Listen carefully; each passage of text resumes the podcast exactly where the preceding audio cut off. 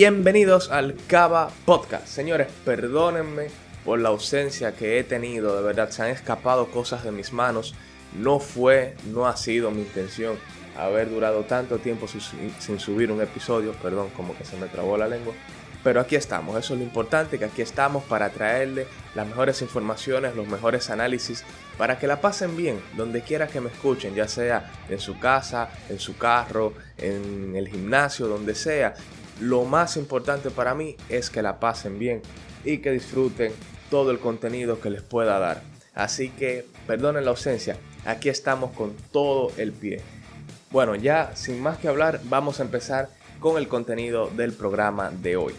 Bien, todos sabemos que la UFC es el nivel más alto, son como las grandes ligas de las artes marciales mixtas. Bien, eso lo sabemos, no hay otra compañía, a pesar de que Bellator haga sus, sus esfuerzos, a pesar de que PFL haga también sus esfuerzos, siempre la UFC va a traer la voz cantante, como dicen por ahí, cría fama y acuéstate a dormir.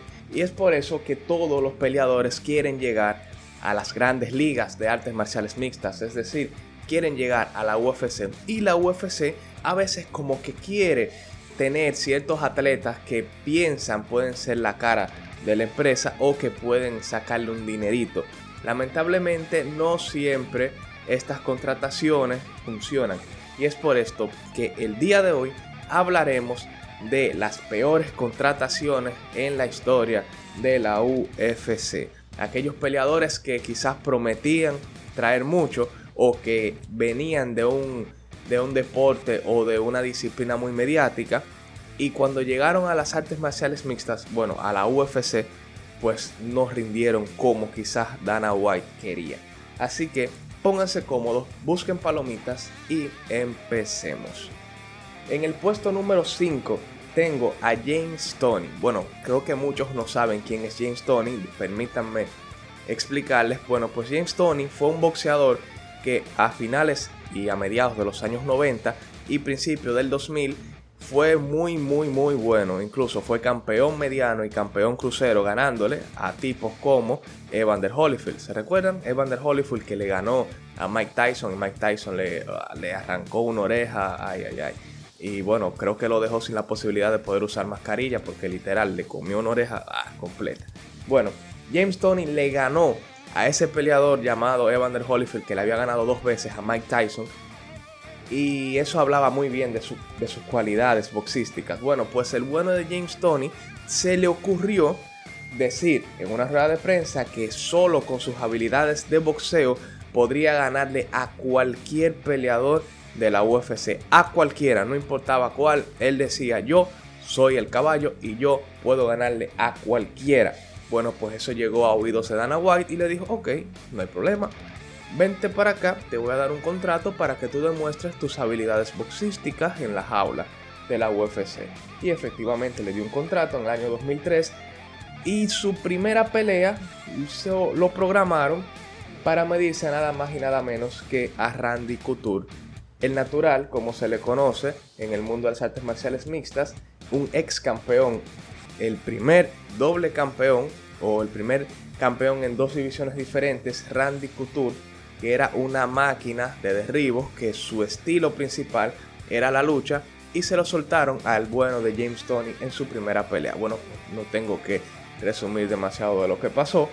La pelea duró tres minutos en los cuales Randy derribó a James Tony, no pudo conectar ni un solo golpe el exboxeador y lo sometió al minuto 3 del primer asalto por un triángulo de brazo hermoso, callándole la boca y acabando con la cortita carrera en artes marciales mixtas de James Tony, que apenas duró una sola pelea. En el puesto número 4 tengo a Phil Brooks, bueno, que muchos, nadie prácticamente lo conoce como Phil Brooks, sino que lo conocen como CM Punk. Sí, quizás muchos pensaron que CM Punk iba a estar más abajo en la lista, pero quédense para que escuchen los próximos tres que se van a quedar con la boca abierta. Bueno, CM Punk, que fue un ex campeón de WWE, un luchador mediático, muy, muy mediático y de los mejores, incluso ganó el Money in the Bank, que es una pelea de mesas, escaleras y sillas que se hace en la WWE, quizás algunos no, no la conocen, pero que era un tipo muy, pero que muy famoso dentro de la lucha libre y que se le ocurrió entrar a las artes marciales mixtas con 37 años de edad, empezar su carrera con esa edad. Y Dana White, don dinero, como sabía que podía traer muchísima fanaticada, pues aceptó y le dio un contrato a CM Punk. Bueno, debemos destacar que Punk duró dos años preparándose en gimnasios de artes marciales mixtas, entrenando striking, entrenando jiu-jitsu, para poder hacer su debut profesional en la UFC. Llegó el día en UFC 203, fue el debut de CM Punk contra un jovencito de 24 años llamado Mickey Gold, el cual no prometía demasiado y que más o menos se le preparó a Punk para que tuviese un debut fantástico y pudiese brillar, pues lamentablemente nada de esto pasó. Punk intentó un solo golpe. Mickey Gold se lo llevó al piso y en solo 2 minutos con 14 segundos le metió una mataleón que acabó con las aspiraciones de CM Punk. Esa fue la primera derrota muy dolorosa para Punk. Pero las cosas no quedaron ahí, sino que la UFC le agendó otra pelea en UFC 225. Creo que duró un año sin pelear, no recuerdo bien. Y esta vez fue contra Mike Jackson, un peleador a tiempo parcial, o sea, un peleador que no era solamente peleador, sino que tenía otro trabajo y que ya la UFC incluso lo había despedido y se lo buscaron a CM Punk para que pudiese ganar al menos una pelea. Y más aún que el UFC 225 fue en la ciudad de CM Punk en Chicago, Illinois, miles de personas pagaron sus taquillas para ver a CM Punk ganar una pelea y lamentablemente todo salió mal. CM Punk apenas conectó 19 golpes débiles, Mike conectó 64, fue dominado durante tres asaltos contundentes y perdió en decisión unánime 30 a 26. Esa sería la última pelea de CM Punk en la UFC. La UFC luego lo despide y se acabó ahí la corta carrera de CM Punk en las artes marciales mixtas. Que ojo, debo decir que aunque muchas personas no querían que CM Punk ganara porque era proveniente de la WWE, que es una empresa totalmente diferente a las artes marciales mixtas, a la UFC, pues debemos destacar que al menos tuvo un compromiso muy grande con el deporte. El tipo duró dos años preparándose, dándolo todo. Y quizás si hubiese empezado más joven o al menos hubiese tenido una carrerita amateur un poquito, al menos con dos o tres peleas, puede que otra cosa hubiese sido. Lamentablemente para Punk quiso hacer el salto de nada a las grandes ligas y esto no le salió bien. Así que, ojito, que al menos acá le damos todo el respeto a CM Punk y me quito el sombrero ante su empeño y dedicación. Así que bueno, seguimos. En el número 3 tengo a Gilbert Melendez, sí, la leyenda de Strikeforce, ex campeón del peso ligero en la antigua compañía de artes marciales mixtas. Bueno, que si no conocen es Strikeforce, por favor díganme díganme en los mensajes de Instagram, me pueden escribir, así como también pueden dejarme su reseña en Apple Podcast. Pero bueno, vamos a seguir. Gilbert Meléndez fue ex campeón de Strikeforce, una leyenda, un histórico allá, que cosechó un récord de 21 victorias y 2 derrotas con 11 knockouts. Bueno, la UFC en el año, creo que 2010, no recuerdo bien, compra a Strikeforce y todas las estrellas de Strikeforce pasan a la UFC, incluyendo a Gilbert Meléndez, que prometía todo el mundo, los expertos y todo el mundo, incluyéndolo a él, que iba a dominar la división de los ligeros de la UFC y que iba a pasear con todo el mundo. ¿Por qué? Bueno, pues él se sustentaba en que tenía varios récords en Strikeforce, una compañía que era muy alto su nivel. Por ejemplo, tenía la mayor cantidad de victorias en la compañía, 11, el mayor número de peleas por el título, 10 peleas por el título y más defensas consecutivas del título, del, título ligero, 6. Meléndez era muy divertido de ver, tenía una pelea, tenía un estilo muy agresivo. Y nada, de una vez lo lanzaron a los Leones en la UFC, pues no le fue tan bien. Tuvo, para resumir, un récord de una sola victoria con 6 derrotas perdió cinco peleas consecutivas que debemos destacar. Fueron contra Benson Henderson, ex campeón del peso ligero, perdió contra Anthony Perry cuando Anthony Perry era el Anthony Perry campeón. Perdió de Eddie Álvarez, también ex campeón de UFC, de Edson Barbosa, que un tipo sumamente duro. Y perdió de Jeremy Steven, que esta sí no, como que no se la, se la dejó pasar, porque Jeremy Steven es el tipo que tiene más derrotas dentro de la UFC.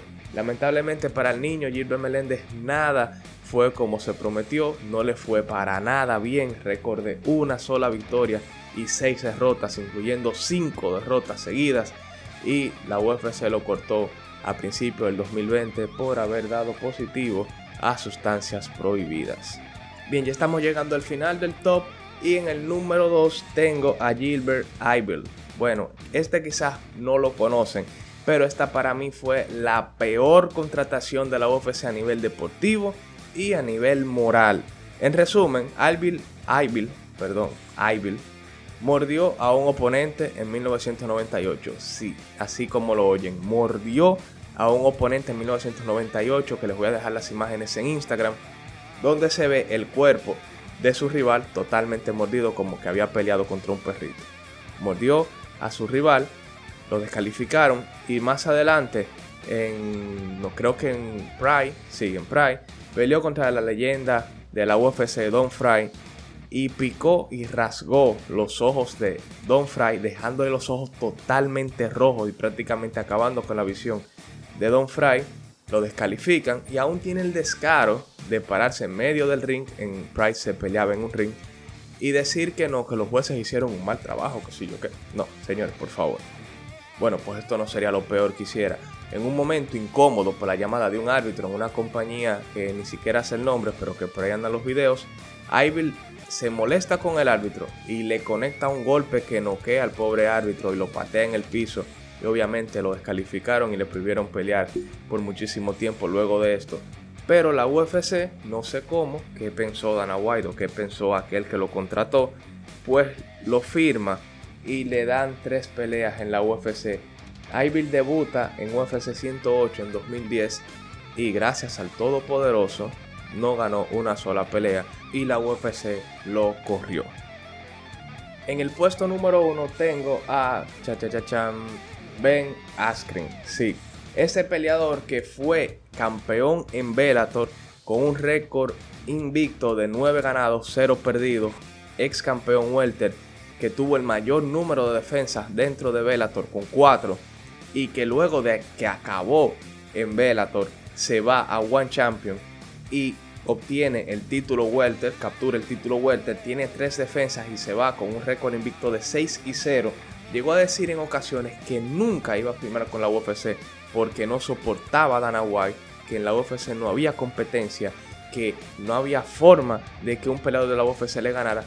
Y bueno, en un cambio que no se sabe por qué, pero un cambio que raramente se da dentro de las artes marciales mixtas, la UFC y One hacen un negocio de Dimitris Johnson de la UFC por Ben Askren de One. Hacen ese cambio y el ex campeón de One, Ben Askren, llega a la UFC prometiendo que iba a acabar con todo el mundo, como había dicho, y nada de esto pasó. El tipo tuvo su debut en UFC contra Robbie Lawler. Robbie Lawler le pasó por encima, pero logró engancharle un Bulldog Choke que, entre comillas, lo durmió, se acaba la pelea controversialmente y le da, ok, su primera victoria cuestionable, pero que luego de esta viene la pelea contra Jorge Masvidal, que ya creo que todos la conocen, donde Masvidal le mete una rodilla a Ben Askren, que lo pone a dormir, el knockout más rápido en la historia de la UFC este prácticamente sentenció a Ben Askren. Y por último, su última pelea fue contra Demian Maya. Demian Maya lo somete por Mataleón en una pelea donde tampoco se vio nada bien Ben Askren. Con estas dos derrotas se retira de las artes marciales mixtas, dejando un récord de una sola victoria, dos derrotas dentro de la UFC, acabando con su legado de una forma muy mala, muy mediocre y posteriormente tuvo una pelea contra Jake Paul de boxeo en la cual Jake Paul lo noqueó en el primer asalto, creo que a los 30 segundos, algo así. Debemos decir que la contratación de Askren para la UFC no fue del todo malo tampoco, porque aunque suene quizás irónico, el que lo hayan contratado sirvió para que se exaltara la figura de Jorge Masvidal, ese knockout que le dio, ese knockout con esa rodilla que recorrió el mundo completo, todas las redes sirvieron para exaltar la figura de Masvidal y convertirlo en el vendedor de pay-per-view que es o que fue hace unos meses Jorge Masvidal, incluso fue el que más pay-per-view vendió en el año 2020, esa pelea contra Kamaru Usman y al menos esa contratación de Ben Askren le sirvió a la UFC para eso. Pero a nivel competitivo no fue para nada buena, no sirvió para nada Ben Askren y se comió dos derrotas que sepultaron su carrera. Así que nada señores, esta fue mi selección de las peores contrataciones de la UFC. Espero que les haya gustado el podcast. Si así fue, por favor, les pido que compartan, que me den su like, que me visiten y que me sigan en Instagram, que allí me pueden encontrar arroba joanmma. Estoy para ustedes, siempre me pueden escribir. Y nos vemos en la próxima aventura, gente. Dios les bendiga. Chao.